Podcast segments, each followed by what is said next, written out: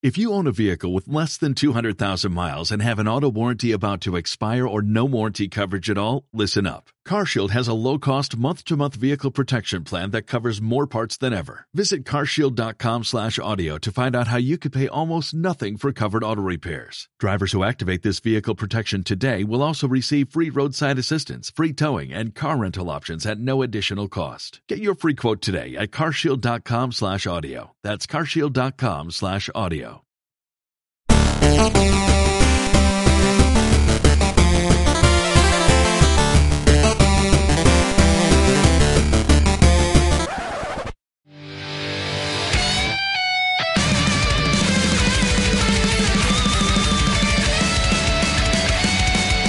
Bienvenidos a Play the Mod, tu podcast de videojuegos entre mucho humor.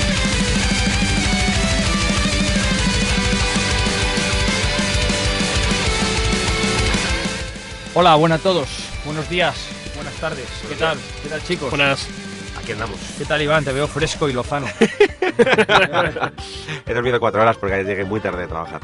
Pero aquí estamos en Play de Amor para darlo todo. Ayer dirás esta mañana, ¿no? Esta mañana. Es que yo soy de esos que opinan que hasta que, Que no hasta te que no te acuestas, no efectivamente, no ha pasado el día. Eres de esa gente que dice buenos días hasta que no come, sea la hora que sea la que has comido. Rollo, voy a comer a las 6 de la tarde, pues a las 5 sigo Yo diciendo creo- buenos días. Yo creo que hasta que no veo anochecer sigo diciendo buenos días. Vale, vale, guay. Bueno, estamos, eh, esperamos en este programa intentar solucionar problemas técnicos que hemos estado teniendo con los volúmenes. Estamos trabajando muy duro en ello, así que espero que hoy nos podáis escuchar mejor que en otras ocasiones. Eh, mucha gente nos ha pedido, o nos ha recomendado que hagamos entradillas y demás, pero de momento lo hemos intentado y no ha salido bien. Ya, Están en proceso. spoiler, sale mal, pero... Spoiler dos puntos sale mal. Pe- Pero lo, sigo- lo seguimos intentando. Pero bueno, ¿qué tal la semana? ¿Semana pre-navideña o ya casi navideña? ¿Semana de compras? ¿Semana de locura? ¿Os ha tocado algo, algo de la lotería? 125 euros. Bueno, ¿cuánto jugaste? Eh, tres. Está bien. Vale, vale, Oscar.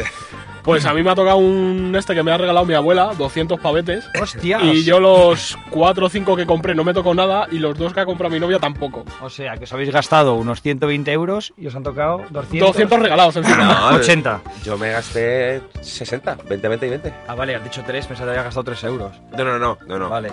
Bueno, a mí me han tocado menos 40 euros, que lo sepáis todos. Muy bien. ¿Qué, qué tal? ¿Habéis jugado algo esta semana? Sí, esta no? semana he podido jugar un poquito. Hostia, Oscar, cuéntanos. Sí, macho, sí. Pues he estado jugando a un juego que me ha sorprendido mucho, que se llama Unravel, Alan Ravel. Ahora hablamos de Está eso. muy bien. que sí, está muy guapo. Lo, como ha venido, he tenido una visita de un colega que ha venido una semanita y tal, en las orillas muertas que hemos tenido hemos estado jugando al Unravel 2, ¿vale? Que es el de dos jugadores. Jarmy, ¿no? O Jordi, ¿cómo se llama el bicho? Jarmy, Jarmy. Jarmy, creo que era Jarmy, sí. Y la verdad que está muy entretenido, pero no la historia en sí, los desafíos que tiene el juego. Hay Son una persona brutales. que ha sido un poco insistente, llamémoslo de esta manera, con que hablásemos en el podcast de ese juego. Hasta ¿Ah, sí? tal punto de que me lo ha regalado por Navidad. vale. Entonces, Oscar, como yo aún no he podido ni abrir el envoltorio de- Pues- del juego, cuéntanos y cuéntale a la audiencia de qué va Unravel y por qué realmente sí que creo que es un juego que merece la pena, aunque todavía no me ha dado tiempo a jugarlo. ¿Por qué la gente debería de probarlo? Porque he visto mucha gente que estaba buscando juegos estas navidades y querían salirse un poco del tradicional y creo que este juego pueda Pues- ir por ahí. Es eh, un juego de puzzles y plataformas, ¿vale? En sentido lineal, de derecha a izquierda o izquierda a derecha, dependiendo del mapa.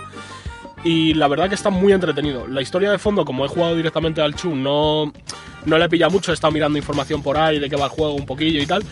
Y lo que más me ha sorprendido han sido, ya te digo, los desafíos que tiene el juego. Porque el juego, tú estás como dentro de una casa y te van saliendo las historias principales para pasar la historia en sí del juego. Y, y a medida que vas pasando la historia principal, te van desbloqueando desafíos, ¿vale? Al desbloquear los desafíos, tú lo vas haciendo y los primeros son relativamente sencillos, pero cuando llegas al 14 o al 15 son brutales. Y brutales hasta el punto de que el sábado, por ejemplo, se vinieron unos colegas a casa, estuvieron jugando, intentándose pasar un desafío hasta las 4 de la mañana. Salúdales, hombre, que seguro que te están escuchando. Ahí va Juanmi y este. Hasta las 4 de la mañana, picaos, no, lo siguiente, que se sabía en el mapa ya de memoria, intentándoselo pasar hasta las 4 de la mañana. De forma enfermiza. Qué grande, tío. Esa- Pero esos son las enfermiza, planes. totalmente, tío. O sea, era un no parar de coger el mando y una y otra y otra y otra y otra y otra, Ya te digo, se estuvieron como 3 o 4 horas para pasarse un, un desafío. Al margen del nivel adictivo del juego, por lo que he visto, ya os digo, no, no he podido jugar todavía. He visto que es muy bonito. Y que Sí, sí, está visualmente está muy, chulo. muy logrado. Muy entretenido, tiene algunas partes que te sorprenden, como, como cuando, por ejemplo, te come un puto pez. que estás ahí jugando tan feliz y no te das cuenta y de repente aparece un pez y te engulle. Eh, tiene alguno- algunos toquecillos bastante, bastante chulos. ¿Lo habéis cogido en digital o en físico? Digital. Digital, ¿no? Había Sí. oferta, había un Sí. bundle de. Jarmy Bundle, creo No, que se no llama, llegamos a pillar el bundle porque creo que no estaba todavía cuando lo pillamos, pero vamos, salía el, el chubo, el de dos jugadores, a 10 euros o algo así o Sí, menos. Es O que sea, a mí me, me han regalado la edición física que ha salido hace muy poquito. Pero bueno, ya para, para que lo sepa la gente, este juego es independiente, pero, pero Electronic. Electronic Arts ha puesto, ha pusto A mí me ha, pasta ahí me ha sorprendido mucho, la verdad. Me ha sorprendido mucho. Me alegro que un juego de Electronic Arts haya gustado, Oscar. No, me ha gustado el juego de la empresa. Electronic Arts solo pone la pasta para marketing y distribución. O sea, no tiene nada que ver. Hablemos con propiedad, por Sí, favor. sí, sí. Bueno, y también está jugando a otra cosa. Ah, ¿qué? Cuéntanos. A un retrajuego moderno. ¡Jo! Eso es una jugando al. Es remake, entre comillas, de Ratchet and Clank. Ah, mira, el que es uno de Clank, mis claro. juegos favoritos de PlayStation 2. Qué guay. Y me está gustando un huevo. Mucho, mucho. Ratchet and Clank es de Naughty Dog, no, es de. Ah, no me acuerdo. Naughty Dog era Jack and Daxter. Jack and No Sí. me acuerdo ahora, no me acuerdo. No sé si era de Square, ¿puede ser? No, buah, yo No, creo que estamos aquí lanzando unos balones. Sí, así, te- tenemos para el siguiente Tengo, programa. tengo. ¿A qué has jugado, a qué has jugado tú, Iván, esta semana? eh, yo he seguido con mi gran afición al Tetris. La semana pasada. He pasado ya a Pokémon Go. Estoy buscando a Rojo, que no lo encuentro por ningún lado. Ojo. Y sí, de hecho sale Verde, que es la chica de... A ver, eh, en situación, en los mm, juegos originales azul y rojo no había elección de género y cuando hicieron el remake de Rojo Fuego y Verde Hoja, eh, pusieron a una chica, pues salen tanto azul como verde como rojo en este juego. Y no he podido seguir con Dread Dot Distance por tema trabajo y tiempo y demás. Y no he podido jugar mucho, la verdad, a nada. Overwatch sí que me he hecho unas pachangas, lo típico. Nada, nada del otro jueves. Guay. Yo he seguido con mi con mi Smash Bros. Ahí sigo jugando. La verdad es que el mo- el modo historia se me está haciendo largo. No largo de que no me esté gustando, sino que se que es bastante largo, ¿no? bastante largo. Si te dedicas a, a tratar de desbloquear todos los espíritus y tal, joder, el otro día lo estuve mirando y creo que llevaba ya como más de 200 y pico combates en el modo historia. Me- encuentros que lo llaman, ¿no? Y joder, pica bastante, ¿eh? el puto juego. Cada, no voy a contar nada nuevo porque ya conté todo en un programa, pero joder, cuanto más juegas, más fuerte se hace todas las razones que di en hace Claro. un par de episodios. Genial, pues vamos con la fe de ratas. Pues como dije en el anterior podcast, porque se- sabía que le iba a leer en algún momento, cuando cité a los androides de Nier Automata, dije A-S en vez de A2. Los androides son 2B, 9S y A2. Sí, mucha gente me lo ha dicho, Iván. Ya Mu- lo sé. much- eh, cientos de emails diciendo que... Nadie lo sabe. Eh, por favor, ¿cómo habéis podido ¿Cómo hemos fallar en los nombres? No, no sé ni qué letras has dicho, pero vale. Sí, que son tres y la lié en uno de los nombres. No pasa nada, pero pasa nada. Que, que todo el mundo sepa que escuchamos nuestro propio podcast y buscamos los errores que han podido tener. Muy bien, yo si dije algo inapropiado lo siento, pero no, no he sido capaz de localizarlo y creo que Oscar tampoco. Muy bien, pues vamos a empezar con las noticias. Ya voy adelantando que es semana flojilla. Entramos en un periodo de Navidad donde parece que la gente no. Ya no solo que no haya noticias en el mundo de los videojuegos, que entiendo que no van a salir, pues yo que sé, pactos, contratos o historias, sino que el, el nivel de cagadas en el mundo de los videojuegos también es más bajo, que es muchas veces las noticias que traemos. Depende de la compañía. En Navidad, yo creo que el espíritu navideño se traslada a todos los hogares, Seguimos empresas. con alguna cagada que otra. Sí. Eh, Oscar. Pero bueno, Oscar es que tiene últimamente una especie de fijación con una compañía. Bueno, Una compañía que hizo ahí un- una serie de juegos del del Scroll o algo así. Bueno, de- voy a empezar yo. Voy a empezar yo con una noticia eh, curiosa y no sé si lo sabíais. En China ha habido bastante censura a los videojuegos en los últimos meses, en especial desde marzo. Hubo censura y hubo censura especialmente en juegos de monetización. Porque, bueno, es, digamos que el país está sufriendo unos cambios de gobierno y demás. Están creando una especie de comité ético para la cultura, donde engloban los videojuegos. Y por tema de seguridad, sobre todo hacia los niños en cuanto a adicción, miopía, epilepsia, etcétera, decidieron prohibir o censurar algunas licencias en, en China o no dejar venderlas. Por ejemplo, Monster Hunter World no llegó a China. Ma- más aún de lo que ya prohíben. Ya, ya. y bueno, parece que están quitando este veto, parece que han creado esta asociación, este comité de ética para, para los videojuegos. Y ya van a empezar a dar algunas licencias y a conceder algunas licencias en China para que vuelva a haber videojuegos.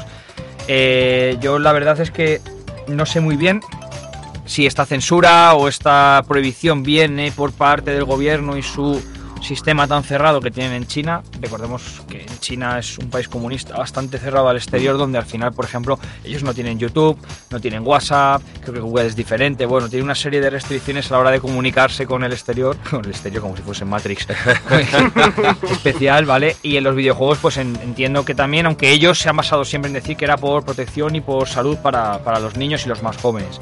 De hecho, las ventas de videojuegos en China son de locos. Ya hemos hablado también varias veces aquí de, de los juegos de móvil, que es lo que allí más se vende. Sí. Y los MOBAs también lo petan bastante. De hecho, tenemos una de las compañías eh, reina que es eh, Riot, que es China.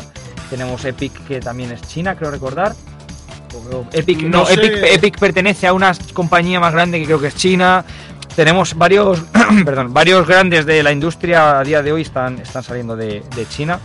Y entiendo que es una industria muy importante para ellos y que tienen que tener cuidado también a nivel eh, Interno, mo- claro. industrial ¿no? Y monetario para no, no joder eh, esa entrada de pasta al país. Mm. Como dato, como has dicho lo de los MOBA y tal, casi todos los campeones que ha habido de StarCraft, mm, LOL, etc. son los chinos o coreanos.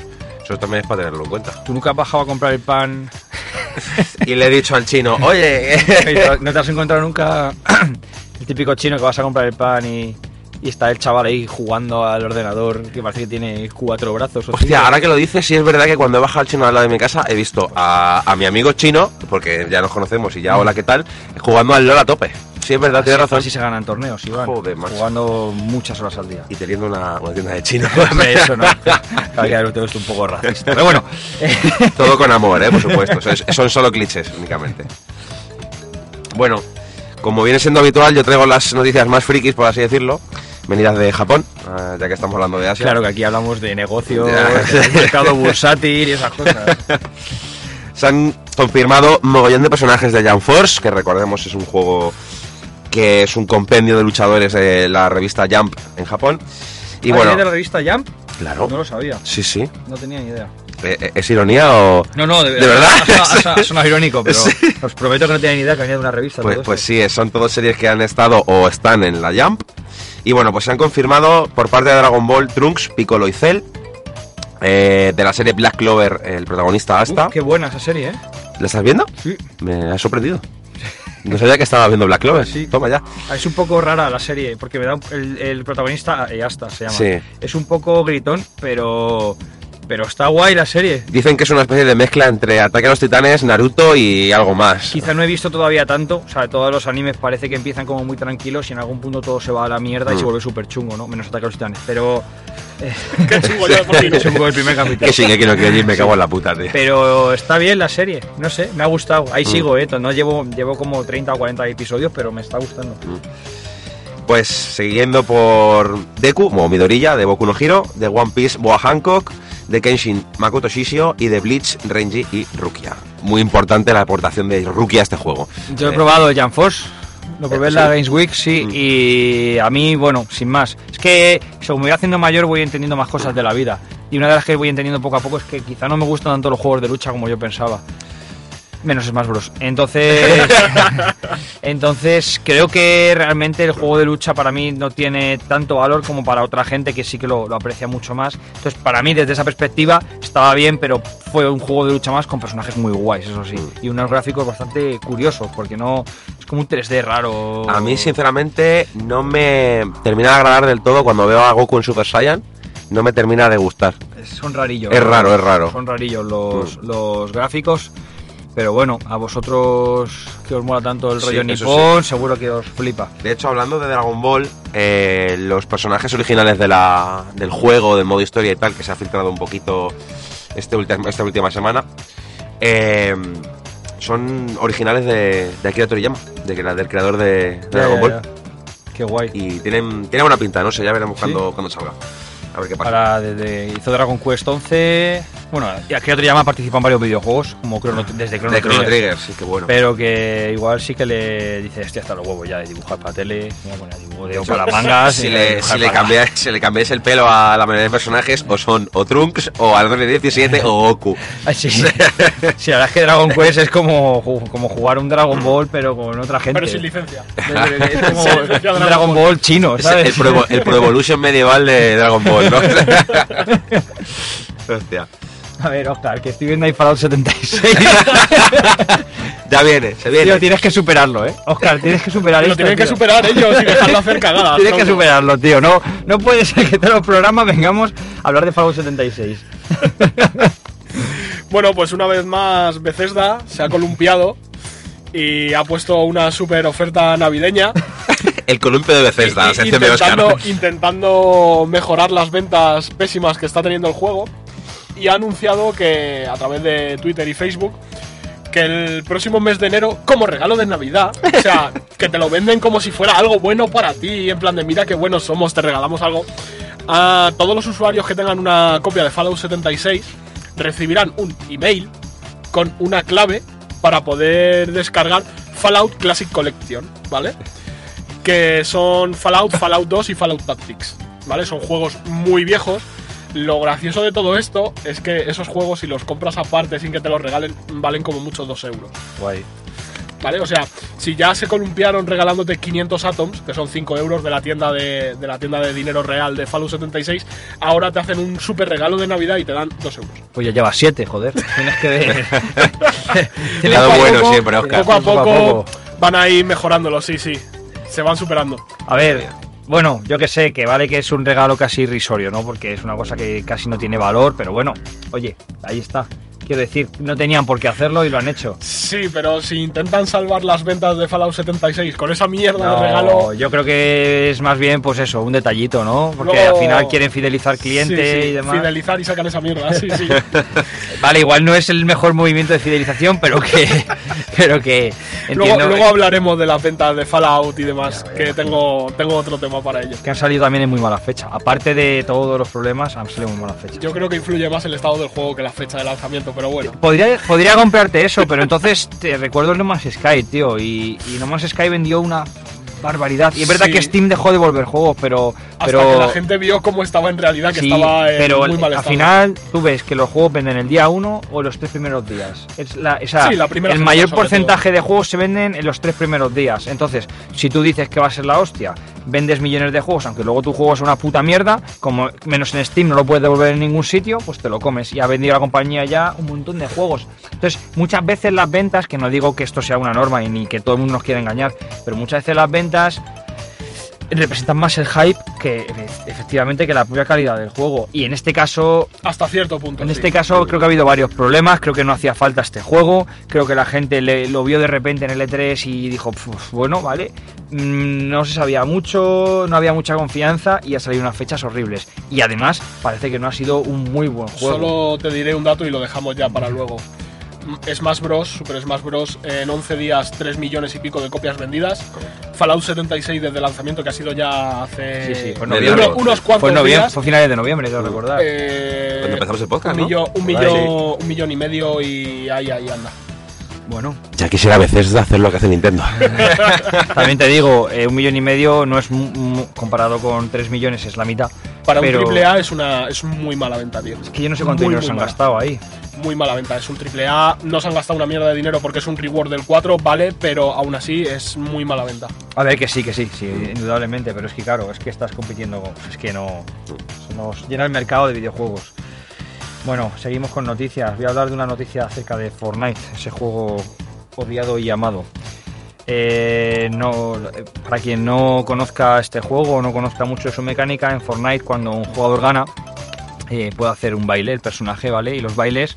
eh, Fortnite es un juego gratuito, pero tiene opciones de compra in-game, que la mayoría son skins y demás, y también estos bailes, estos bailes que son un poco burla o celebración cuando un personaje ha ganado. Bueno, pues dentro de estos bailes nos encontramos con bailes de iconos famosos de la cultura popular de ayer y de hoy.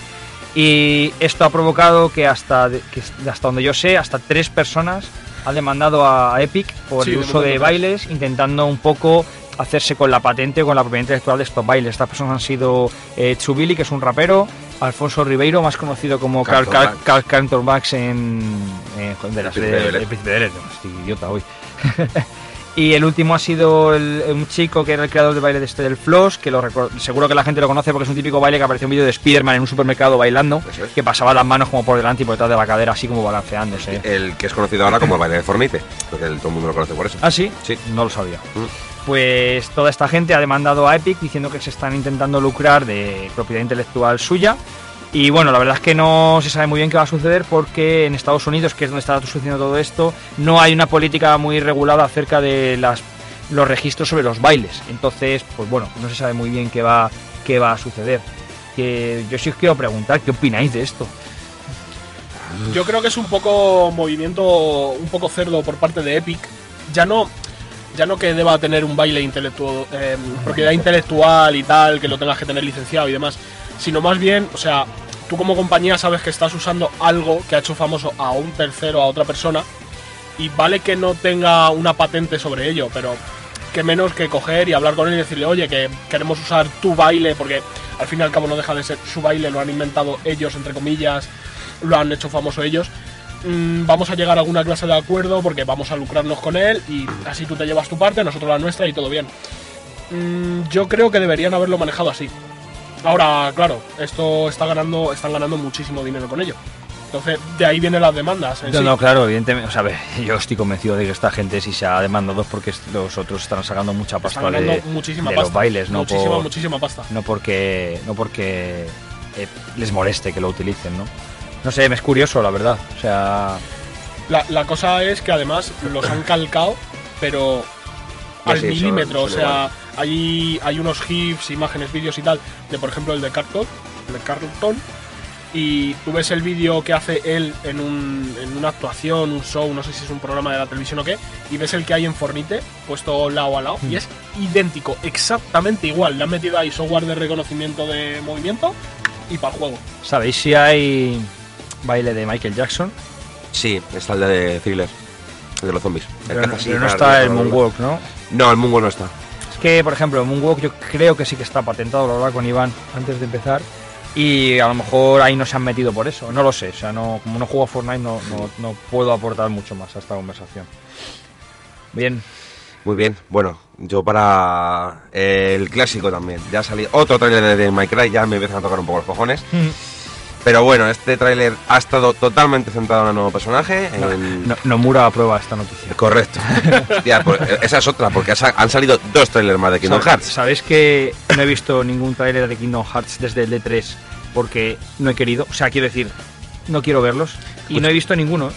El último tráiler, dicen, hay gente que se ha quejado, pero la mayoría estamos de acuerdo en que es un buen tráiler porque nos ha dejado hasta más dudas todavía. Y ya, ya había muchas. Pero es que han, puesto, han llegado a poner hasta un vídeo de la intro del juego o algo así. Eso ya, es- yo creo que es clásico ya, porque ya lo han hecho alguna vez. O sea, Smash Bros, por ejemplo, lo hizo así. O sea, Sí, que sí, no sí. tiene nada que ver, pero Mm. que Smash Bros, intro de los trailers fue la intro del, del modo historia. Sí, sí, sí. Eh, no sé. Bueno, es que las intros de Kingdom Hearts son un poco también muy musicales y... Claro, yo creo que lo han hecho también para promocionar un poco la nueva canción de, de Utada Hikaru con Skrillex, que a mí me gusta, por cierto, hay mucha controversia también por eso en internet, que a la gente no le ha gustado, porque es muy así, muy moderna y muy tal, se sale un poco de lo que es Kingdom Hearts, pero no sé, a mí me, a mí me gusta.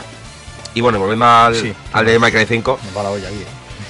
eh, pues es un trailer centrado en el nuevo personaje, con un poquito de spoiler por ahí que a mí me senta un pelín mal.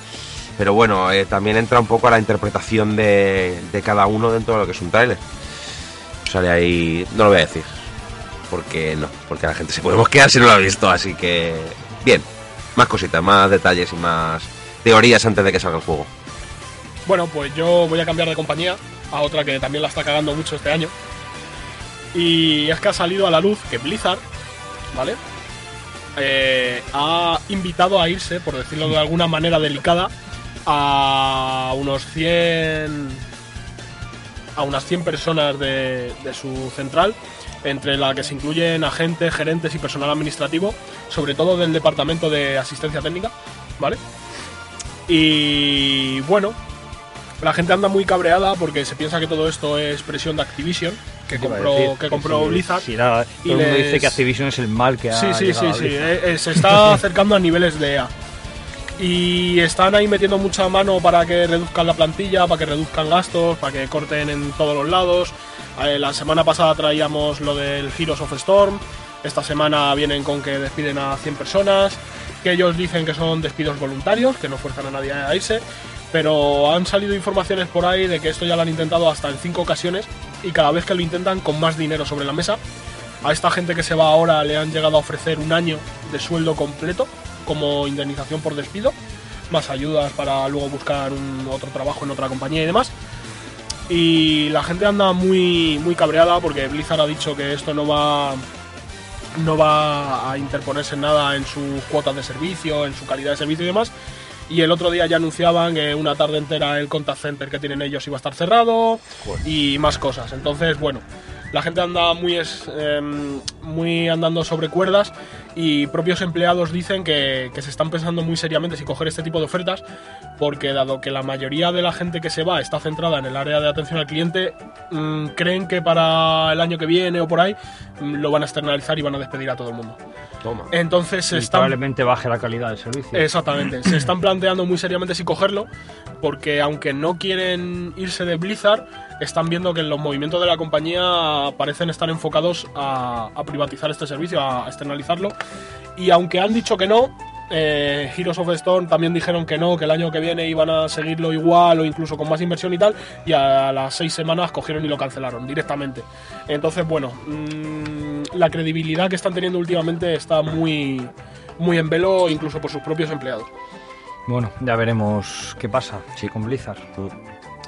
Bueno, para terminar, tengo, bueno, eh, un, un rumorcillo, aunque yo creo que se confirmará dentro de poco.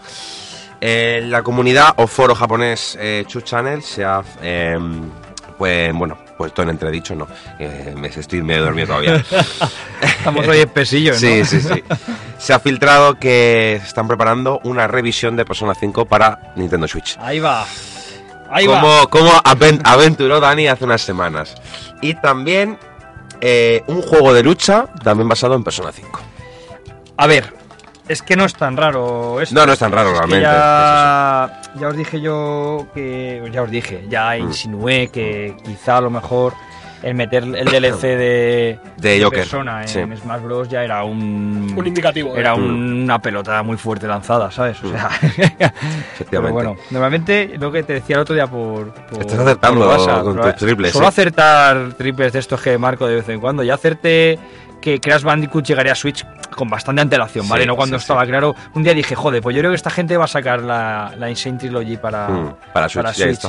Y también acerté cuando. Ah, el reboot de Pokémon. Todo correcto. Pero con bastante tiempo. esa, dije- esa también la acerté yo. También me la jugué en su día. Dije, yo creo que el siguiente Pokémon que van a sacar en Switch va a ser un reboot de Pokémon. Lo que pasa es que yo pensaba que iba a ser el RPG gordo Mm. y no lo que han hecho. Pero bueno, sí, sí. La verdad es que hay un par de triples encestados, así que igual este se nos cumple también. Sí, esperemos, esperemos. Yo sí sale Persona 5 en Switch y... Escúchame, te lo dejo para la Play 4. No, vale, te a decir, si no...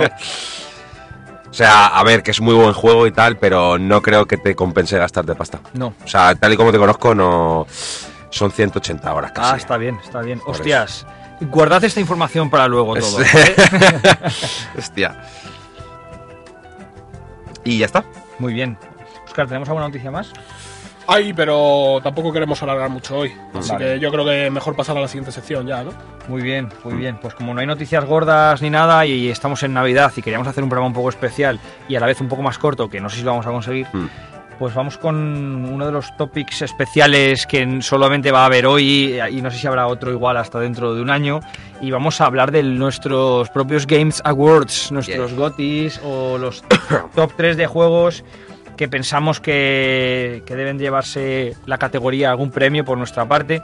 Esto ya les he especificado a los chicos que tenían que intentar elegir tres juegos de diferente categoría, ¿vale? O sea, no nos valdría, por ejemplo, yo que sé, Battlefield 5, Fallout y Call of Duty. Pues hombre. vale, aunque creo que ninguno de los de aquí presentes pensamos que ninguno de esos tres Ninguno de esos juegos pueda ser un, un GOTY. En GOTY sí, pero de los malos, o sea, de los peores juegos del año. El Foti, ¿no? Fold of Sí, the Year. el- WOTY, ¿no? El Woutis. Guay, así que si queréis, vamos a empezar por ti, Iván. A ver qué tres juegos crees que deberían de llevarse estatuilla de este año y, y por qué y qué, qué géneros has escogido y por qué crees que son esos juegos los que deben de, bajo tu criterio. Voy a decir antes de que empieces a hablar de que esto es algo totalmente personal Mm. y que creo que nosotros nos vamos a basar más en cómo nos ha hecho sentir un juego que en el estudio objetivo de analizar si un juego está muy bien hecho Mm. o no. Entonces, procede.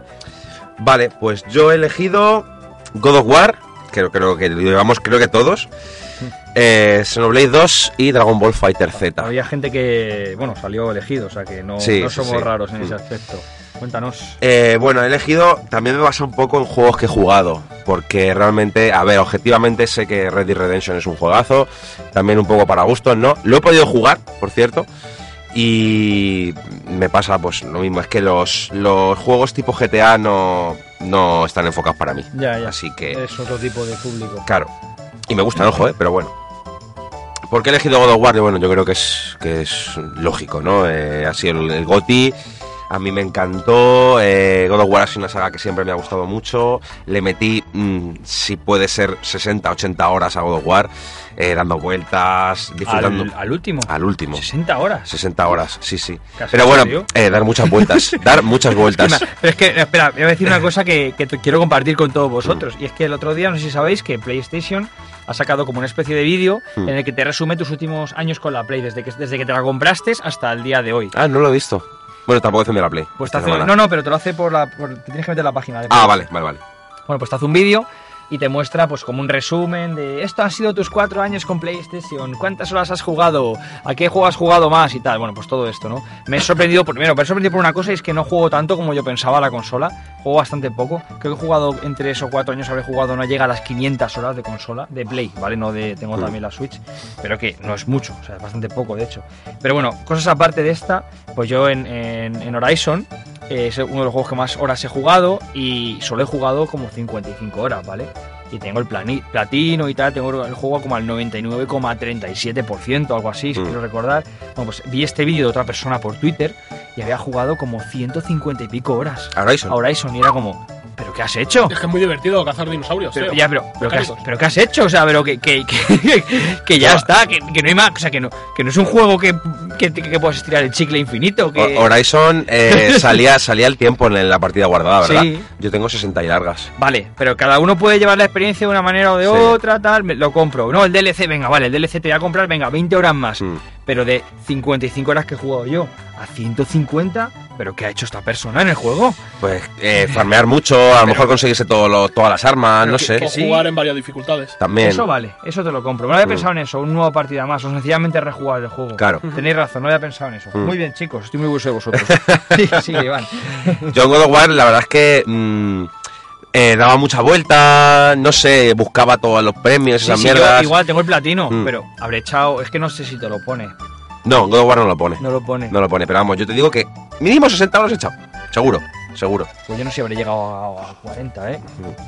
Y bueno, pues es que también soy un poco torpe buscando cosas. hay que decirlo, ¿eh? Tengo un amigo, ¿vale? Que en Final Fantasy XV eh, llevaba como 100 horas. Yo llevo 80 y largas, o 100 Yo- casi. Yo, llevo 100, 110 creo que llevo. Llevaba 100 horas y no sabía ni pasar el modo historia Me cago en Dios. y no tenía ni todas las armas ni nada, pero porque se entretenía mucho eh, pescando y haciendo batidas de caza. Y se hizo como 100 horas de juego sin haber avanzado casi en el juego. Yo he de decir que soy de esas personas frikis que tienen el nivel 10 en, en pesca. No, no, yo lo tengo porque te hace falta para el Grande platino. Dani, coño. ¿Te hace falta? No, no hace falta, ¿no? Sí, sí hace falta. ¿Sí hace falta? Tienes que tener Vale. todos los niveles en- de todas las habilidades de ellos, sí, sí. Sí hace falta, sí. Mm, joder. Bueno. Pero que... no, no, que yo lo valoro un montón, ¿no? O sea, Mm. es como, joder, tú sí que has aprovechado cada euro invertido en el Sí, juego, sí. ¿sabes? Iros quedando con esta, esto que estamos hablando ahora, ¿vale? Para que el me, me va a valer para luego, sí. Mm. Y bueno, pues eh, en definitiva, pues, God of War a mí me ha, me ha transportado dentro del juego, que yo creo que es lo más importante dentro de un videojuego. Me ha metido mucho dentro de la historia, el cambio de cámara, mucho más agresivo, eh, ver a un Kratos diferente, ¿no? Que sigue siendo el Kratos de siempre, pero ahora tiene esa faceta de padre un poco duro, estricto, pero que realmente quiere a su, Un a poco. su chaval un poco bastante. Oh, voy. Voy. Read it, boy. voy. Y bueno, pues yo creo que se lleva el- mi top 1. Siguiendo con el tema de los GOTI de Xenoblade y toda la pesca, yo lo he metido. Porque me tengo 90 horas en ese juego, muchas, muchas horas, no llevo ni el 40% a lo mejor de todo. Eh, me parece una historia acojonante. Sí es verdad que a lo mejor el sistema de combate para quien no le guste es un poco tosco, pero una vez entras en, el, en materia, pues es súper divertido. Eh, el doblaje mola mogollón en, en inglés. Yo soy de esas personas que, que le mola mucho, aunque no sea el, el doblaje original, y la verdad es que está muy guay. Pensaba que lo jugarías en japonés, si es que se puede. Es que no tenía la opción todavía cuando me lo compré. Luego a la semana salió y me dio mucha pereza porque ya estaba acostumbrado a, a las voces en inglés. Y bueno, el sistema de, de lo que viene siendo el desbloqueo de, de, de personas, iba a decir, madre mía, estoy, apañado de, de los blades que llevas en Xenoblade y tal, era bastante divertido, te picabas mucho, los escenarios son muy bonitos, no sé, y la banda sonora, que es una pasada. Y merece su puesto en el GOTI, pero bueno, pobrecitos. Y me he metido. Iba, que- quería meter el Bayonetta 2, pero no quería meterlo porque. Port. Porque es un port. El Smash no lo tengo. eh, que sé que también se merecería aquí un, un puesto. Así que he metido Fighter Z. Por todo lo que ha supuesto para la comunidad. Me sorprende que hayan metido Fighter Z. Es que, a ver, no lo he jugado mucho tampoco, pero lo que he jugado me parece una pasada. No soy competitivo en ese aspecto, por lo que en, en online no juego, pero juego con mis amigos.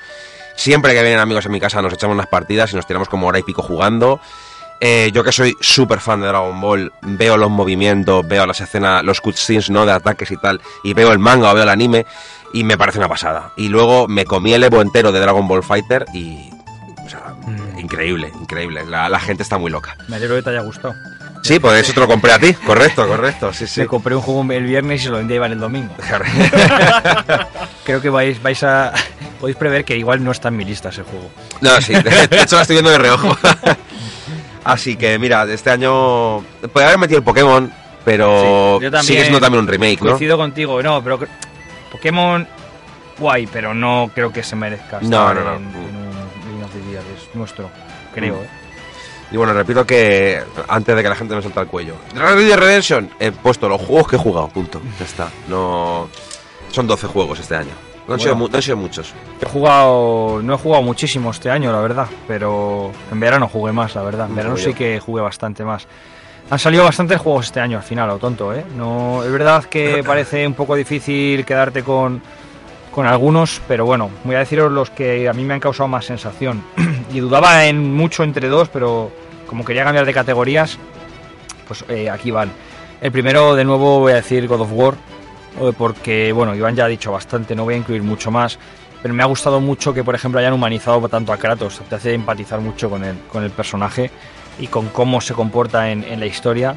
Y no sé, me ha gustado muchísimo el juego, la verdad es que ha sido una, una pasada. Eh, pero vamos, ya no, no voy a añadir más porque Iván ha, dicho bastante. Para mí el siguiente GOTI ha sido, y lo meto por fechas nuestras, a como año estrictamente 2018, Smash Bros. Aunque ya os digo, es- no entró en los Game Awards por fecha, pero bueno, para mí sí que quería ponerlo. Porque, joder, hacía bastante que no me enganchaba tanto, tanto a un videojuego. De coger ahí la Switch todos los días, aunque sea un par de, combates, me he hecho antes de acostarme por la noche. Y es juego que más estoy jugando ahora. Ya hablé mucho la semana pasada, la anterior, así que ya sabéis, o deberíais de saber por qué, por qué me ha gustado tanto Smash Bros. Y un juego que he incluido aquí un poco sorpresa, pero que sí que no quería dejar que se escapase el año sin hablar de él, ha sido Octopath Traveler. No sé si, bueno, Iván sí, seguro. Sí. Oscar, no sé si tú lo conoces. Sí, lo conozco, pero no lo he jugado. Octopath Traveler fue un juego que se salió en julio, cuando nadie sacaba nada. Llegó Square Enix y dijo, tomad, un RPG eh, old school, absolutamente old school. Pixel art, Para que os muráis todo el verano jugando. sí. Pixel art absolutamente de los 90, pero con algún algún truquito gráfico. A ver, cuando programas en pixel art, pues en, la, en la época actual tiene, te dejan ciertas licencias, ¿no? O sea, es un pixel art, pero como mo- modernillo. Pero, joder, aunque tiene un fallo muy gordo el juego, y es que es un juego que se basa en ocho historias, que aunque bien sí que bien es cierto que están relacionadas, no lo están tanto, no es como un típico juego de rol en el que hay ocho personajes que van siempre juntos y tiene una historia entre ellos, sino que aquí eh, digamos que cada uno tiene su historia y el resto están ahí, cada vez que tú juegas la historia de uno, el resto están ahí como mirando, ¿no? En plan, bueno, ¿qué le pasa a este? Hay que luchar, venga, vamos contigo a luchar, pero si no, no. Y es verdad que eso despersonaliza un poco la experiencia. Joder, me ha parecido un juego súper chulo, que recogía mucho de las raíces de los antiguos eh, JRPGs eh, pues eso, juegos de miles de horas. Yo he llegado a jugar 60 horas este verano y aún me falta un capítulo por, por terminar. Yo, especialmente a ti, Iván, te lo recomendé mucho en verano. Creo que Mm. todos los días te escribía. Octopath Traveler en Instagram o en Twitter. Y a Oscar no se lo puedo recomendar porque no tiene Nintendo Switch, porque es un exclusivo de Nintendo Switch además. Pero bueno, un juego, una música preciosa, súper bonito y muy, muy, muy chulo, muy chulo. Así que si os gustan los RPGs y, demás, yo lo, recomiendo mucho porque para mí ha sido uno de los juegos que me ha hecho transportarme a una época un poco más pasada y, y, joder, jugar un juego antiguo pero sin que sea antiguo, ¿vale? Eso es un poco raro de, de decir así, pero, pero sí. Así que eso sería mi, top 3. Iba a decir una cosa de, de Octopath Traveler. Es que los creadores son, bueno, aparte de Square Enix, son los de Bravely Default, es el estudio. Sí, sí. Y a mí Bravely Default me dejó muy desangelado. O sea, me gustó mucho al principio, pero tiene varios errores, que es que la curva de dificultad que tiene es una basada. O sea, imaginaos, estamos en Pokémon y estamos en una zona de nivel 15. Pues la siguiente zona, ruta 2, ¿vale? Pues pasas a la ruta 3 y está a nivel 28. ¿Qué coño es eso, tío? Ya, Pues farmeo hasta que mueras. Efectivamente. Y luego hay un momento del juego que se que haces como otra vez el mismo recorrido otra vez. Luego sí que dicen que el, que el segundo, el Bravely Second, es mucho mejor, pero cuando ya el primero no te entra, uff. Pero bueno, No, que sé que, o sea, he visto cosas de Octopath y he dicho, coño, esto es interesante. Octopath es diferente porque Octopath tiene, tiene tres cosas. La curva de dificultad no es tan grande, aunque como buen JRPG te induce al farmeo. Pero un poco de farmeo está bien, pero Es que- 20 niveles no me jodas. Para ¿sabes? quien no sepa lo que es el farmeo, el farmeo se basa en, digamos, comúnmente salir a una zona de, con monstruos salvajes o combates aleatorios y combatir mucho hasta que tus personajes suben de nivel. Básicamente es, es eso, ¿no? Y entonces es- los JRPGs de toda la vida se han basado mucho en obligarte a hacer estos encuentros aleatorios casi siempre para, para que tus personajes suban de nivel y puedas seguir avanzando en el juego. Porque si no se hacen realmente difíciles. Lo que pasa es que Octopath Traveler tiene una cosa y es que se puede romper muy fácil el juego. Y no hace falta ser un, un genio, ¿vale? O sea, tú ves muy fácil dónde puedes romper el juego. ¿Qué personajes Son los tochos, ¿no? son los tochos? Las estadísticas es una están muy muy bien diferenciadas y son muy fáciles de ver. En plan, este es bueno en esto, este es bueno en esto, este es bueno en esto. Y empiezas a ver que en cuanto subes al mago, la magia es una bestia. Mm. Y en cuanto subes al guerrero, la fuerza es una bestia, lo suyo. Entonces se ve muy fácil cómo, cómo romper el juego. Y el sistema de combate es súper divertido, súper divertido. Así que de verdad, os lo recomiendo mucho. Está, está en pendiente, seguramente te lo, te lo No, te lo, te lo- Sí, te sí, lo sí. dejo yo, ya está. Y mención especial, y no puedo pasarle el turno a Oscar sin hablar de él, a, a Spider-Man. Hostia, sí. No sí, sí. puedo no nombrarlo. Mención especial no entraba, ¿vale? Porque eran tres juegos y tenía que elegir, pero quiero por lo menos nombrarlo, porque, joder, me he viciado mucho. me he viciado mucho y me ha gustado mucho, ¿eh? Me ha hecho pensarme hasta, compra- perdón, hasta comprarme los DLCs, o sea que ahí lo dejo. De hecho, tengo buenas referencias de los DLCs, de amigos que se los han pillado y están flipando que les, les mola mucho. Oscar, Pues nada, mi turno. Yo soy. turrones de Bueno, me voy a quitar uno de, de encima rápido. Lo mismo que habéis dicho vosotros, solo voy a hablar de juegos a los que he jugado. Y uno de ellos ha sido God of War y me ha parecido una pasada. Aparte de por todos los motivos que habéis dado vosotros, lo que más me ha gustado es cómo han evolucionado la saga, por así decirlo, de un tipo de juegos más plano, por decirlo de alguna manera, que no tenía tanto contenido de historia como tal. Tenía Ah, su lore, pero. Sí, normalito, tenía su lore, sí. tenía su historietilla, pero no estaba tan centrado en la historia como tal, era más un mata-mata y pásatelo bien. Sí, un, y- hack, un hack and slash. Exactamente, un hack and slash típico.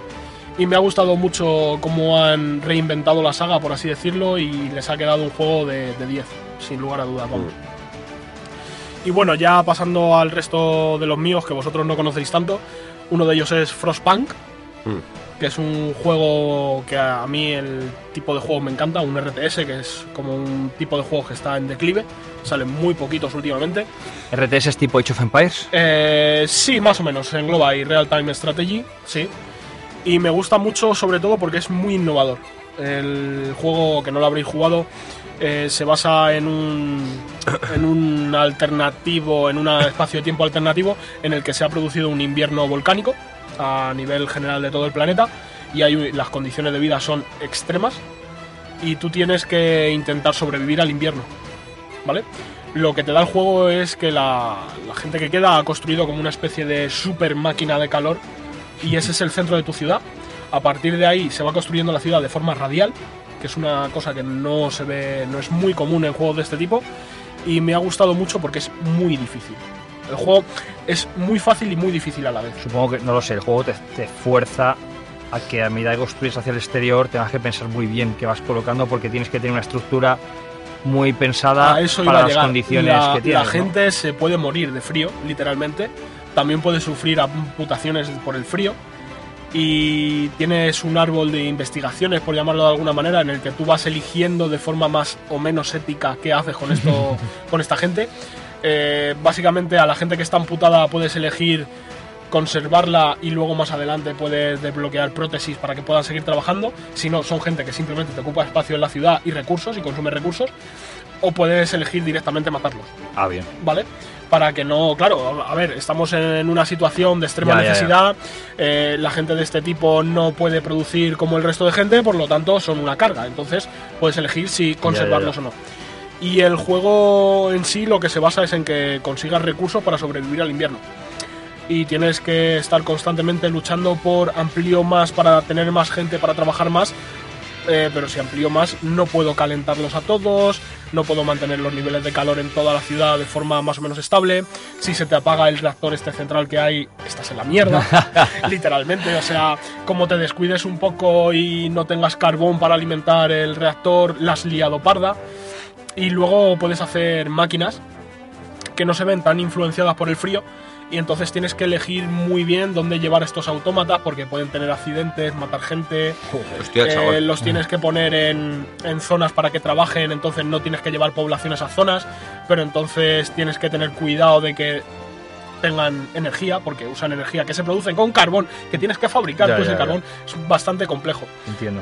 bastante, bastante complejo y me ha gustado mucho porque el juego está muy bien montado y la, la banda sonora es espectacular. Sí, nos pasaste hace poco sí. Link, yo lo Sí, estuve O sea, la puedes escuchar en cualquier momento, es muy depresiva, te mete mucho en el juego, está muy, muy bien hecha. Hablando de RTS, se anunció este año un- una revisión de Age of Empires. Y aquí, aquí sigo esperando, pero que, no. que supuestamente iba a salir para este invierno, sí. y Correcto, no se sabe y no nada. se sabe nada. Tengo de- muchas con ganas. gráficos actuales. Creo que es una revisión del 2 o del 1, no sé, eh, con gráficos actuales. Ah, sí, ya me acuerdo. Mm. Ya, ya, ya, lo- me acuerdo. ¿Lo anunciaron en el E3, puede ser?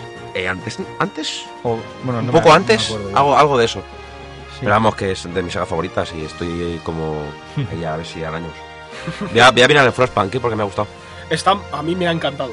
Me ha encantado. Además, la gente pidió mucho que hicieran un modo de juego infinito. Y creo que lo han hecho. Uh. Otra, de la, otra de las cosas que tiene el juego muy interesantes es que a medida que pasa el tiempo, baja más la temperatura o sube. Entonces, tú tienes una barra en la que se prevé dónde- cuándo van a ser esos eventos de que baje la temperatura. Y, y tienes que ir mejorando tu ciudad en función de eso. O sea, que te mete otro más aliciente ahí para eh, qué hago. O sea, no puedes hacer lo que te dé la gana y construyo y construyo y construyo y mejoro y mejoro y mejoro y crezco sin más. Qué guay. Si te pasas de largo, se te muere toda la ciudad. O sea, la pierdes Qué entera. pasada, tío. Me Y está, está muy, muy chulo. Luego tiene también un sistema de exploración y demás que puedes salir por el mundo a buscar y te plantean más decisiones éticas porque te puedes encon- encontrar refugiados. Entonces puedes elegir si mandarlos a tu ciudad O dejarlo- dejarlos que se mueran. Ya, ya. Entonces, claro, la cosa es, si tú los mandas a tu ciudad, tienes que tener previsto adquirir toda esa cantidad de gente, porque si no viven en la calle, no tienen suficiente calor, se mueren, más lisiados. O sea, es, el juego es muy, tiene, es muy complicado. Ya, ya veo. Mola, mola. Y a ver, entiendo que les haya salido también cuando está hecho por gente que salió de CD Projekt Red.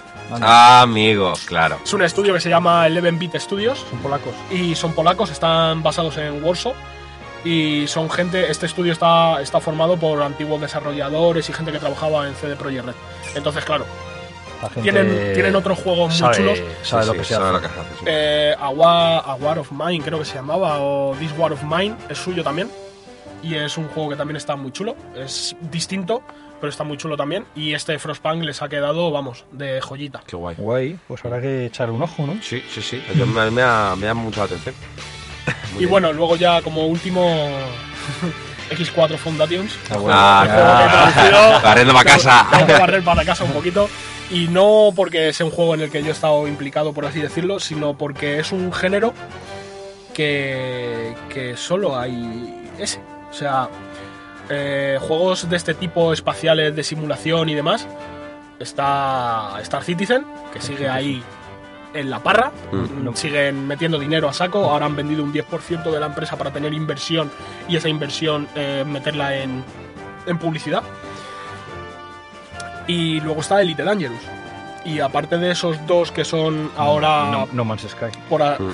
Pero es que es distinto. Ya, ya. Es muy distinto, porque No Man's Sky es un juego de exploración espacial. Sí. Se acabó. O sea, tú tienes tu nave, te vas por ahí, te, te vas cuatro años volando por ahí y te encuentras cosas. Eh, estos son. X4 me gusta tanto porque es de simulación espacial, pero a, a todo. O sea, Mercantil, economía, claro. economía, exploración, tiene todo. Vale que el juego acaba de salir, es un estudio muy pequeño, son unas 20-30 personas creo nada más. Y a ver, obviamente, eh, no compites con un AAA. Ya, ya. ¿vale? No compites con Star Citizen, los gráficos son, no diría peores, son distintos, son más eh, Dibujo. económicos. Sí. No tanto dibujo, pero más que se nota que no son un este montado en un Real Engine 4 súper Claro. realista y demás, pero se puede jugar tranquilamente. Sí, sí, sí. Y lo que, lo que más me gusta del juego es que toda la economía de fondo, no hay nada que el juego diga y pues ahora creo esto porque falta. No, no. Todo se produce en algún sitio del juego, se transporta a algún sitio del juego y se vende en algún sitio del juego. Entonces, tú, como puedes meter mano, puedes generar demanda o generar oferta a placer. O sea, puedes coger y decir, vale, pues ahora esto que quiero venderlo solo yo, me puedo ir por todo el juego petando las estaciones que lo fabrican y solo venderlo yo y generar un monopolio de eso. Entonces, me gusta mucho por, por eso, porque te da total libertad, es un, es un sandbox Claro. a pleno uso y te da total libertad para hacer lo que te dé la gana. Lo que quieras. Es más, el juego no tiene prácticamente historia, no hay ninguna. El, el juego, la historia que tiene está en libros, ¿vale? Que hay una saga de libros hecha, hecha sobre el juego y es el lore, por así decirlo, del juego. Pero luego tú en el juego no tienes una misión principal que te diga haz esto, haz esto, haz esto, haz esto, haz esto. Y te vaya contando una historia. Porque el juego lo que quiere darte es libertad. Ya, ya. O sea, es tú te metes ahí, Sí, es un simulador. haz lo- haz lo que es un quieras. simulador al final. Es quieras. como un. A ver, mal dicho, es como un Sims, ¿no? Quiero decir. sí, por que tú haces lo que te da la gana, que la diversión está en poder realmente vivirlo como quieras, ¿no? Sí, no tienes que seguir unas misiones. Si te apetece irte a minar y estarte tres Mm. años minando, lo haces. Y si te apetece ser un superdictador intergaláctico y matar a todo el mundo, lo puedes hacer también. Por eso, por eso me gusta tanto. Guay. Muy bien, chicos, pues me ha gustado mucho vuestros juegos, porque creo que nos hemos salido un poco, yo menos, pero quizás nos hemos salido un poco de, Mm. De lo, lo, común, ¿no? De lo que todo, especialmente Oscar, que se ha salido bastante de lo Que tengo más, ¿eh? Pero solo lo hay tres, así que que... esperábamos. Y bueno, hoy he traído un topic sorpresa, no es tanta sorpresa, pero no les he dicho a, a Iván y a Oscar de que íbamos a hablar en el debate, porque quería que fuesen espontáneos y no tuviesen nada preparado. Y vengo a hablar de un topic por un tema, un hilo que me encontré otro día en Twitter y que me viene muy bien todo lo que hemos hablado de los juegos del año, porque Iván ha hecho muchas referencias, y yo también he hecho referencias antes, a las horas de duración de un juego, ¿no? Entonces el otro día en Twitter me encontré con una discusión sobre, eh, bueno, eh, un youtuber, que no voy a decir quién es, decía que en Play 4 los exclusivos pues que eran muy malos, Ahí lo debatimos el otro día tú y yo. ¿cierto? Pues un youtuber, que no voy a decir quién es, ya os digo, eh, decía que los exclusivos de Play 4 son muy malos porque no son rejugables. Entonces, como no son rejugables, según él, pues claro, te dan las horas que te dan la, por lo que dure la partida. Y que sin embargo, otras plataformas u otros juegos no exclusivos eran mucho mejor porque te daban muchísimas horas de juego.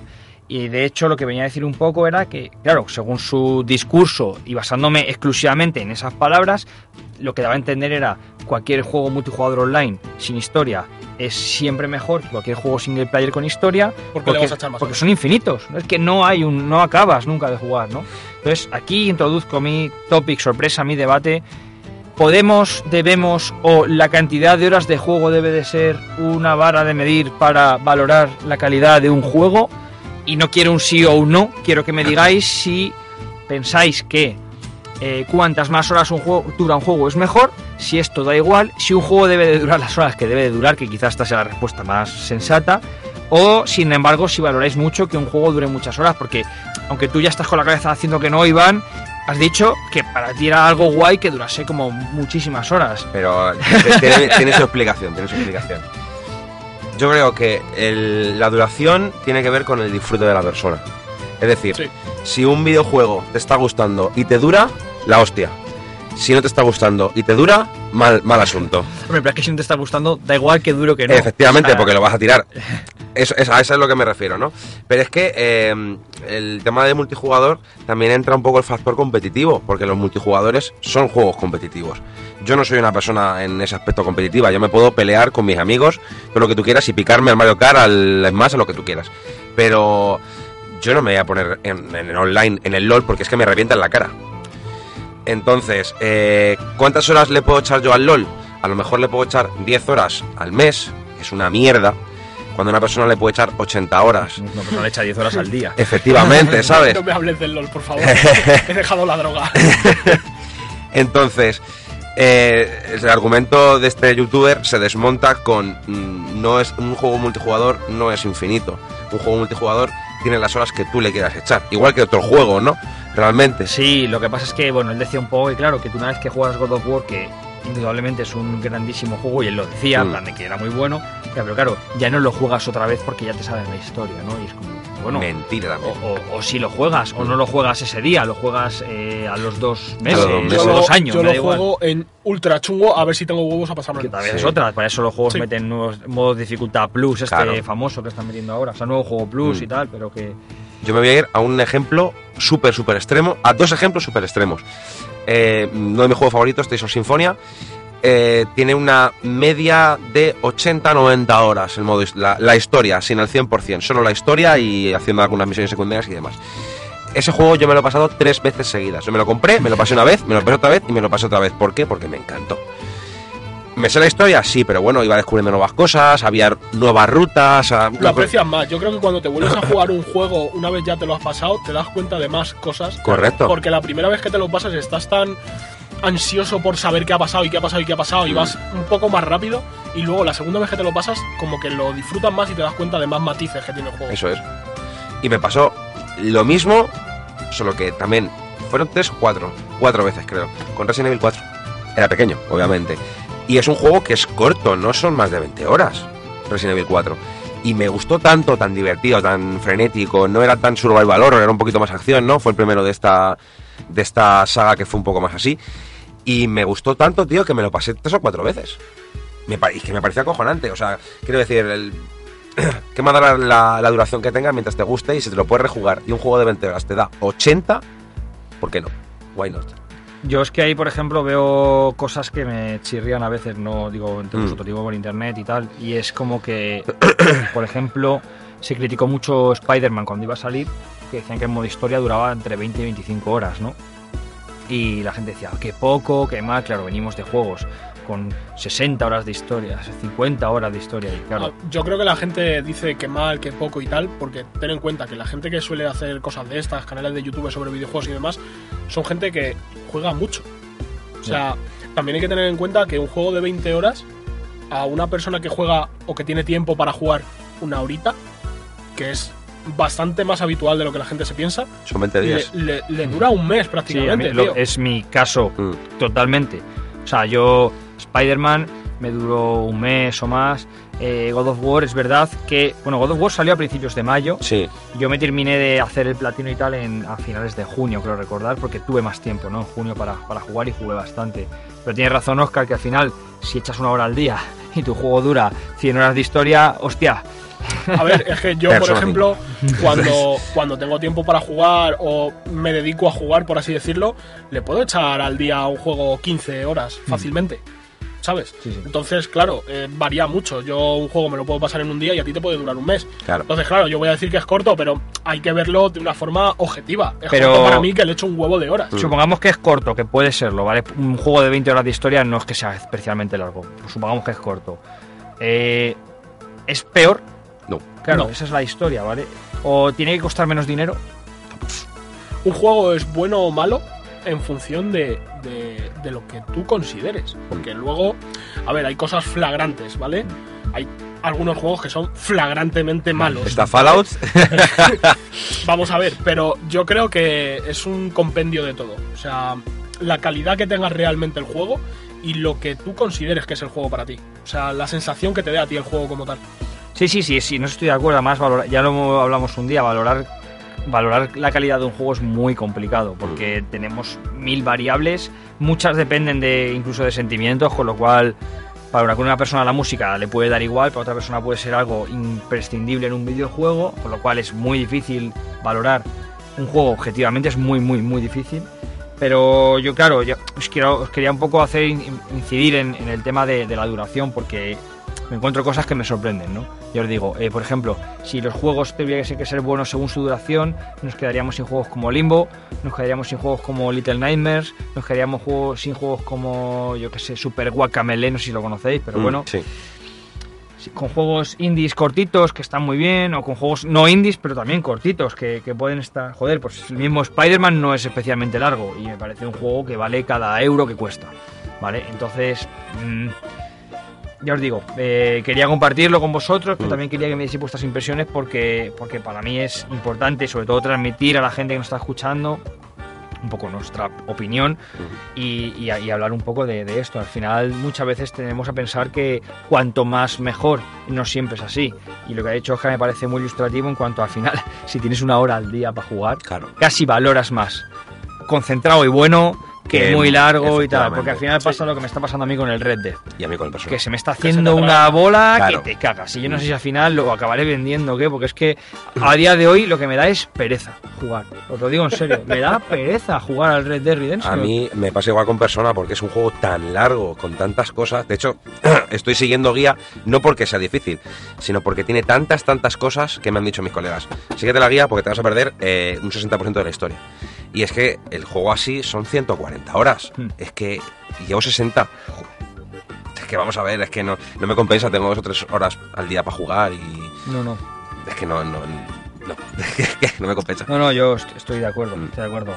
Y ya os digo, al margen de, pues yo que sé, hay juegos que, plataformas, un Donkey Kong, un Crash Bandicoot, pues bueno, ahí ya también depende mucho de tu habilidad, ¿no? Pero. Mm. pero... es verdad, es que las plataformas son juegos cortos, realmente. No, hay plataformas largos, o sea... 10 millones de niveles. Eh, el Unravel 2 lo he jugado con mi colega esta semana y habremos jugado a lo mejor 8 horas y nos lo hemos pasado. Sí, sí. ¿Vale? Y es un juego muy rejugable. Y lo que es la historia no lo hemos pasado. Ahora bien, porque tú haces los desafíos y tienes huevos. Claro. Claro y póntelo a jugar en difícil o lo que sea. O sea, yo creo que eh, que te parezca largo o corto, muchas veces la gente se queja porque le ha gustado tanto que se le ha hecho corto. Y es algo que a mí me pasaba mucho con los libros, por ejemplo.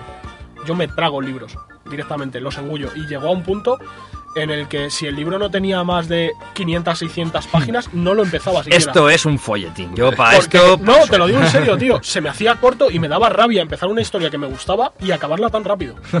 Me daba muchísima rabia. Y yo creo que con los juegos a mucha gente le pasa lo mismo.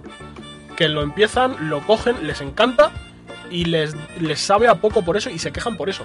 Pero no porque el juego sea corto, sino porque te ha gustado tanto que quieres más. Bueno chicos, pues yo solamente animaros a no dejaros llevar por este tipo de comentarios o de comparaciones. Que un juego sea corto no significa que sea malo. Que un juego sea corto tampoco tiene que significar que tenga que costar menos dinero. Ojo, aquí hay excepciones y demás. Si el juego dura, pues eso, un limbo que te lo haces en 2-3 horas, pues hombre, tampoco vas a pagar 70 euros por, por eso, ¿no? Entiendo que, a ver, todo tiene un, su límite. Pero que bueno, en general el precio de los juegos está muy estandarizado de todas maneras, con lo cual siempre están unos límites y, unos rangos fijos. 20 y algo, 60. Claro, 70, depende un poco mm. también de dónde compres y tal. Pero que, pues eso, si un juego que por ser algo corto no tiene por qué ser peor y que por ser largo no tiene por qué ser bueno. Y ahora, oye, si hay un juego que es muy bueno y muy largo, pues, de puta madre. De puta mm. madre. Aunque ya os digo, no siempre va a ser para todo el mundo, porque cógete ahora mismo un The Witcher 3 con todos los juegos que tenemos empezados y a medias. Yo he de confesar que todavía no lo he jugado y es que no encuentro tiempo para jugarlo. Pero porque sabes que el día que te pongas eh, va a ser eso, va a ser eso hasta que lo acabe. Claro. entonces al final es como bueno. Muy bien, muy bien chicos. Pues pues nada, vamos a, ir terminando el programa. ¿Se os parece? Muy bien. Un poco más light. Eh, vamos a hablar de juegos de la semana. Creo que solo tenemos un lanzamiento para esta semana.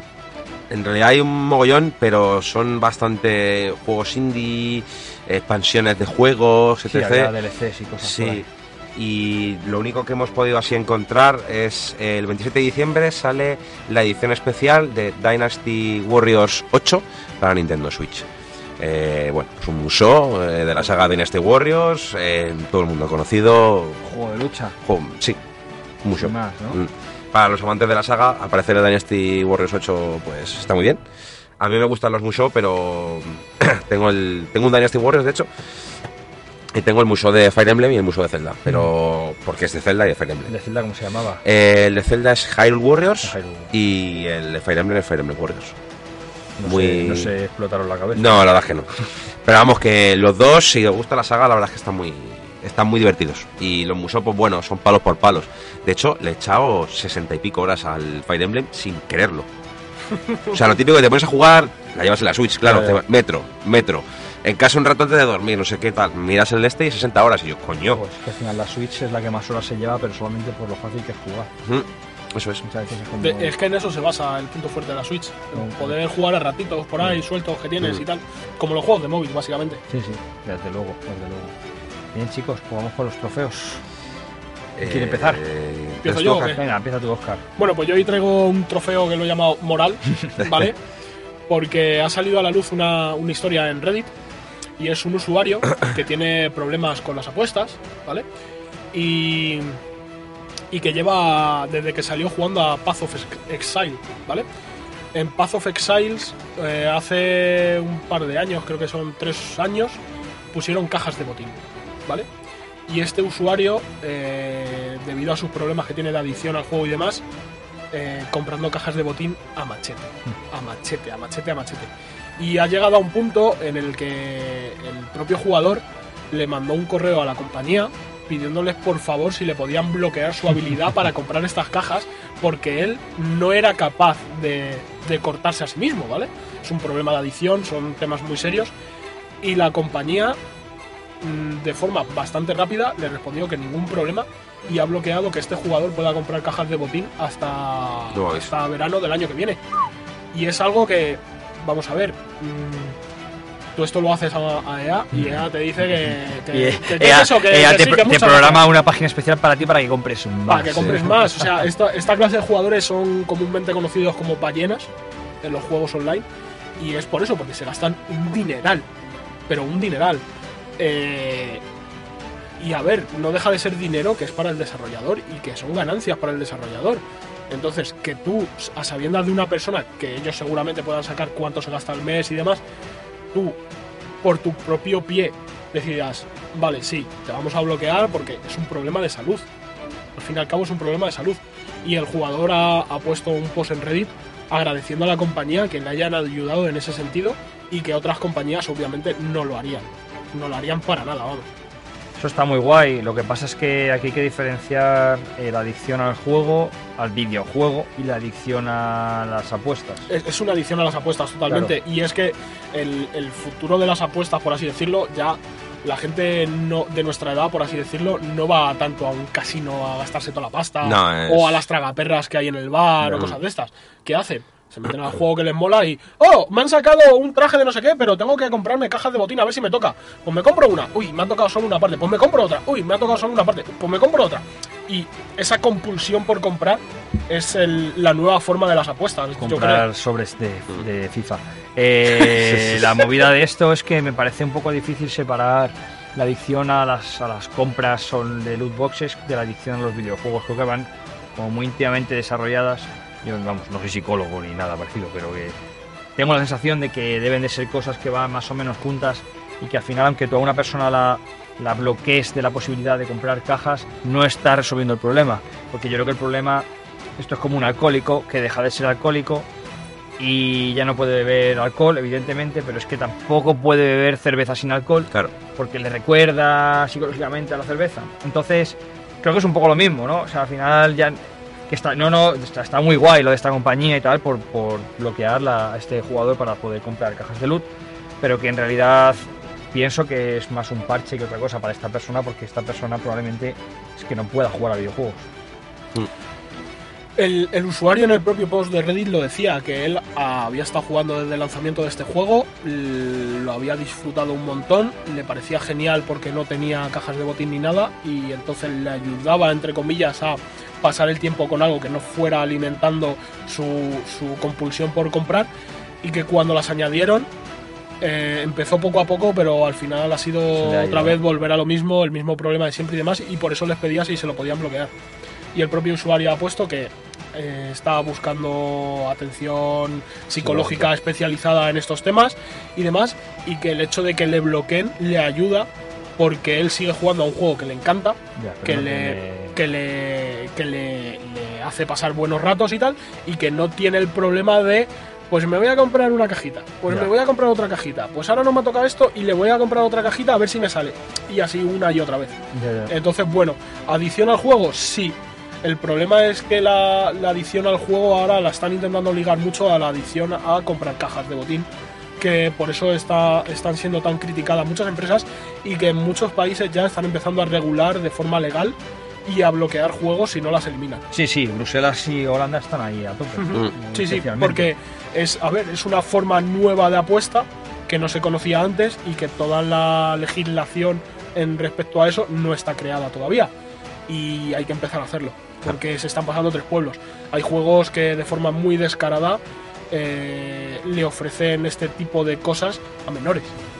Bueno, y- o sea, de, Y- de forma descarada no, de forma. Quiero decir, es la mecánica. Directa, o sea, sí. Siempre pongo el o sea- mismo ejemplo, pero Battlefront 2 fue concebido así, y aunque se cambió y tal, pero fue concebido así, y era un juego que iban a jugar en millones de menores, ¿no? O sea, o miles de menores. Y hay, no sé si lo habréis visto, pero en YouTube hay un montón de vídeos, pero un montonazo de vídeos de chavalillos que no son, ma- no son mayores de edad ni de coña, cogiéndole las tarjetas de crédito y demás a los padres y gastándose un dineral y grabando luego la reacción de los padres, tío. Hace poco estuve en el game y le pregunté al chico en verano que, que qué tal, qué tal ha ido el verano de ventas y tal, porque el verano suele ser un periodo más flojo y Mm. tal, y me dijo, tío, que se nos acabaron las tarjetas prepago de Play, de Xbox y tal. Digo, las tarjetas monedero, ¿no? De Mm. que Sí. 20, 50 euros tal. Digo, un día que se acabaron. Digo, ¿por? Me dice, pues porque ahora, con todas las modas de micropagos DLCs, y especialmente se refirió a Fortnite como ser el juego que probablemente se llevase, se llevase más dinero de todo esto, Sí, porque es el más dice, grande. los padres tienen miedo, porque claro, por ejemplo en Play, yo hablo de la Play Store, ¿vale? Tú cuando metes tu tarjeta, una vez que está metida tu tarjeta, solo Se guarda. se guarda y tú para comprar solo tienes que. Es como Amazon. Claro. Es, es como muy fácil comprar, ¿no? Vas a comprar y ya has comprado. Ya te arrepientes. No, no, ya te jode, ya lo has comprado. Sí, y, y no hace falta meter códigos de seguridad ni nada, ¿no? Entonces los padres entiendo que tienen miedo o bien no quieren eh, dar ese acceso a, sus hijos porque, porque aunque se puede proteger de manera especial tienes que andar buscando en ajustes y tal, por defecto digamos que te lo deja, te lo deja así puesto, ¿no? Pues lo que hacen directamente es toma tanto y te pillas una tarjeta de estas con un código y ya te meten dinero al monedero y, y ya está. Entonces había habido un evento de Fortnite o de alguna historia de estas y fueron en masa los chavales a comprar tarjetas prepago para poder comprar por internet porque precisamente los padres por miedo a todo esto habían capado la- el acceso con tarjeta porque ya no ha sido ni el primero, ni el segundo, ni el tercer, ni la tercera noticia de un chaval se Se gasta gasta mil euros, mil sí. euros o el sueldo Sí, de sí. sus padres en no sé cuánto en el FIFA o en el no creo que donde sea, me da igual el juego, ¿no? O sea, el juego no, no tiene relevancia. Y joder, es peligroso, hay que tener cuidado y, que estar muy al loro de, de estas cosas. Mm. Y es que los uf, esto es un tema también Es un tema- tengo, es un tengo- tema fuerte, tengo sí. que mirar, que no se me acaba de ocurrir ahora, si la calificación PEGI mete también, ha incluido ya el tema de microtransacciones. Sé que- creo que no lo han puesto todavía. Sé que en la carátula tiene que poner eh, incluye pagos online o, o pagos in-game, o a- a- tiene que poner algo. O sea, un juego que tiene algún tipo de pago, por ejemplo Resident Evil 2 Remake, que va a tener algo, no se sabe qué, pues a lo mejor es una skin, a lo mejor es un arma, no tengo ni idea, ¿vale? Es un juego single player de normal. Eh, ya en la carátula o por detrás viene algo de los, de los pagos por internet. Sí, Así pero la, que- la cosa es si el hecho de tener pagos te modifica la calificación PEGI. Porque si, si se consigue que el hecho de tener pagos le meta una calificación de más 18 directamente, igual que si tuviera blood, eh, o sea, sangre, gore o cosas de estas, yo creo que ayudaría bastante, aunque la gente suele hacer ni puto caso a este tipo Pero de si calificaciones. va el niño con el padre, quiero este juego, más Exactamente. 18, ¿sabes? Yo he sido el primero a que he jugado Claro, juegos claro, de más 18 teniendo 10 años, ¿sabes? San Andreas, todos. Pero yo creo que más bien un tema de educación, tío. A mí en la vida se me habría ocurrido gastarme dinero de mis padres para comprarme algo para Fornite. Si hubiese estado en la época en la que yo era pequeño, me refiero. A O sea- mí en la vida se me habría ocurrido gastar dinero para Fortnite. de nadie. no, pero te entiendo, sí, sí.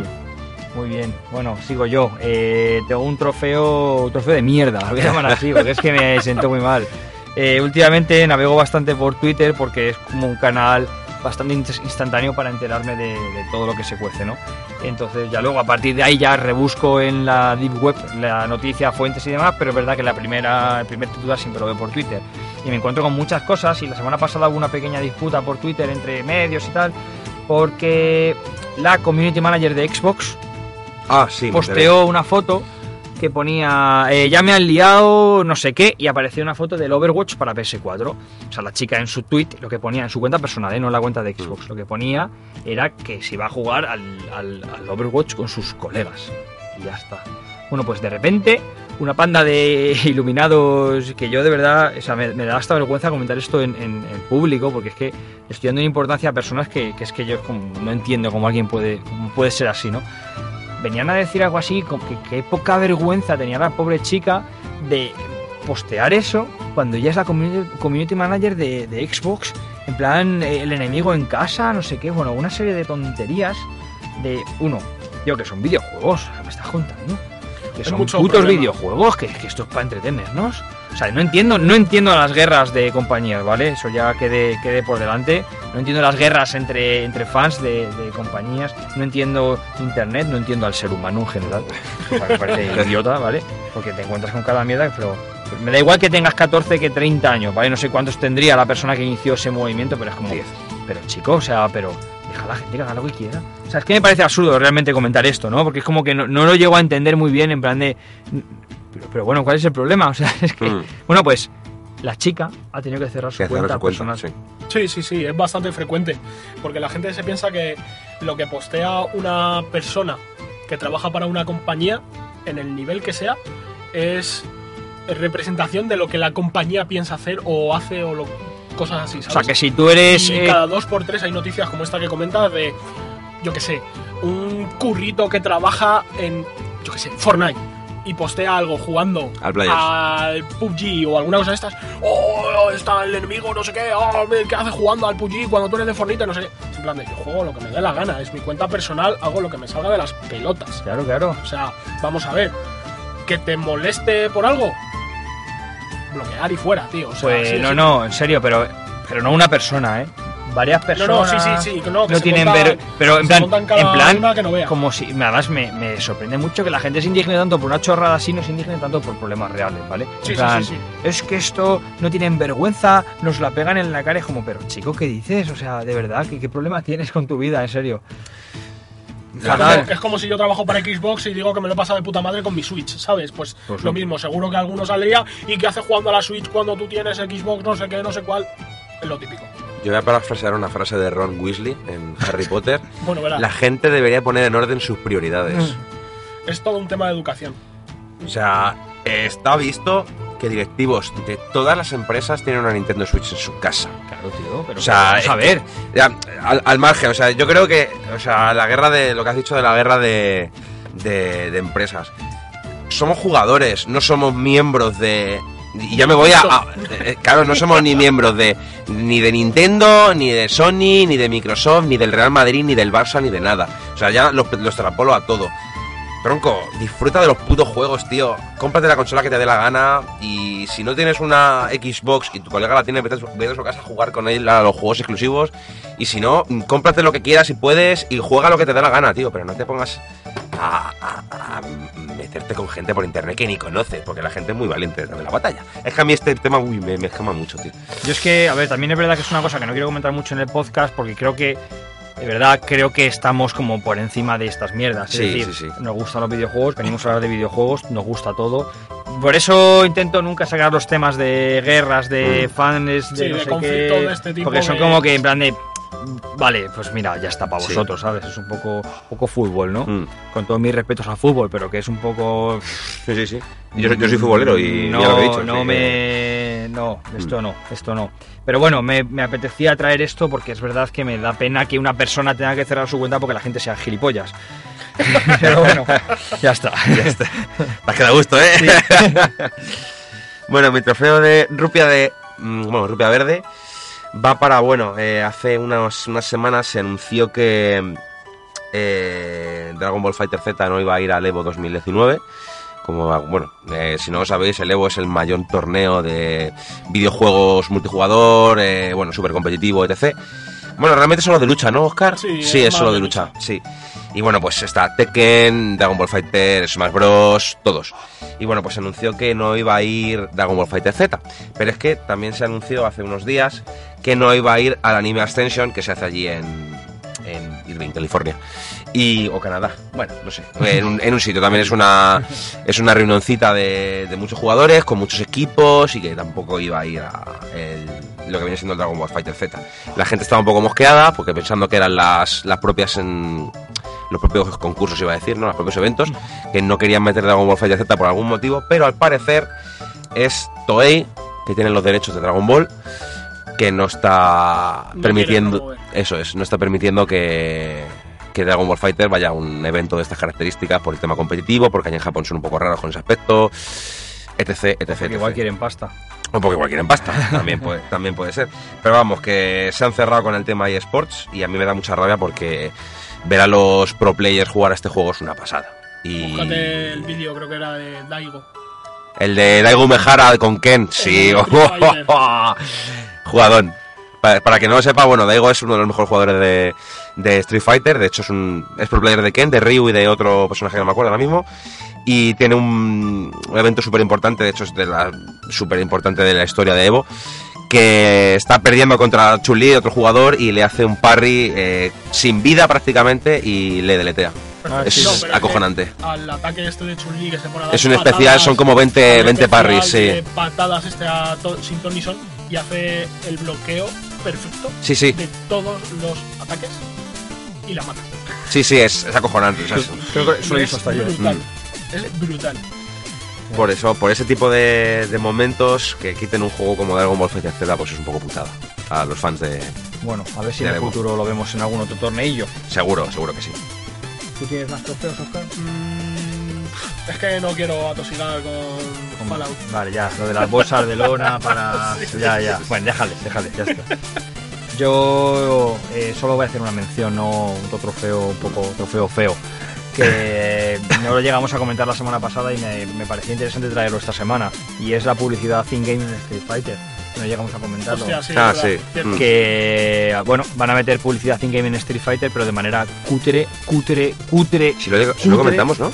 Entre nosotros, pero no en el podcast. Trofeo ratilla de Ah, años. sí. vale, sí, sí. Y cutre al nivel de que Dalsim entre sus tatuajes a lo mejor lleva una pegatina de Pepsi, ¿vale? No están, ahora estaban anunciando como Un cosas de un torneo suyo, pero por lo visto van a dejarlo abierto a, a empresas y van a llenar. Pero es como cutre, o sea, es como si hubiesen cogido lo- los jugadores y los escenarios y se hubiesen puesto pegatinas encima. Sí, sí, sí, es muy gitano. Es muy A mí, cutre. me- a mí siempre me recuerda a la peli de Ready Player One, está el malo malísimo aquí con la esta de dirección y si metemos esto vamos, si ganamos el, vamos a poder meter publicidad hasta un 98% del espacio de pantalla del jugador y se ve ahí la pantalla con publicidad, publicidad por todos lados y solo se te deja ver la, la cruz de apuntar en el centro por así decirlo.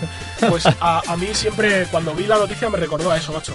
Yo la verdad- te meten publicidad en todos los lados, en los personajes, en el escenario, en el tatami del juego, en todos los lados. Yo lo- lo- lo- ya lo había visto, nos lo enseñó Oscar la semana pasada en detalle y es la hostia. Es verdad que lo puedes activar y desactivar, con lo cual, De momento. de momento, y Que si lo, problema. si lo activas te dan dinero para el juego, eh, moneda del juego. Entonces, bueno, tienes la opción de hacerlo. Ahora, si lo veis, es cutrísimo. Sí, verdad. no, es muy gitano. O sea, no sé si os recordáis que Gail lleva la bandera de Estados Unidos tatuada Sí. en un brazo, pues Ya, ya se no. la han quitado, ahora se la han lleva quitado. la M de Sí. McDonald's, ¿sabes? O sea, es Es que la es- de, vamos a coger el personaje, a ver qué, dónde le podemos poner. En la frente, en el pectoral que tiene descubierto, en el traje, en la, en la banda Además, del traje, es eso, en el cinturón, que es en que la lleva como rodilla. 8 o 9 pegatinas Sí, puestas sí, sí. por el cuerpo de manera aleatoria, es bastante cutre. Guay. Pues nada, mi trofeo de oro de esta semana va para los packs de navidades que están saliendo. Que Yo creo lo- que es de oro relleno de chocolate, ¿eh? porque Sí, sí, sí. ahí hay una cosa un poco rara. Bueno, pero que me refiero, a lo que voy es que están poniendo facilidades para todo el mundo, para que se compre la consola, pueda jugar, divertirse con sus amigos. Vale, luego está el tema consumismo. No, bla, no, bla, no, bla, no bla. iba por ahí. Lo Eh, mío iba más un poco que no te puedes quejar y es que hace menos de un mes ha sido Black Friday.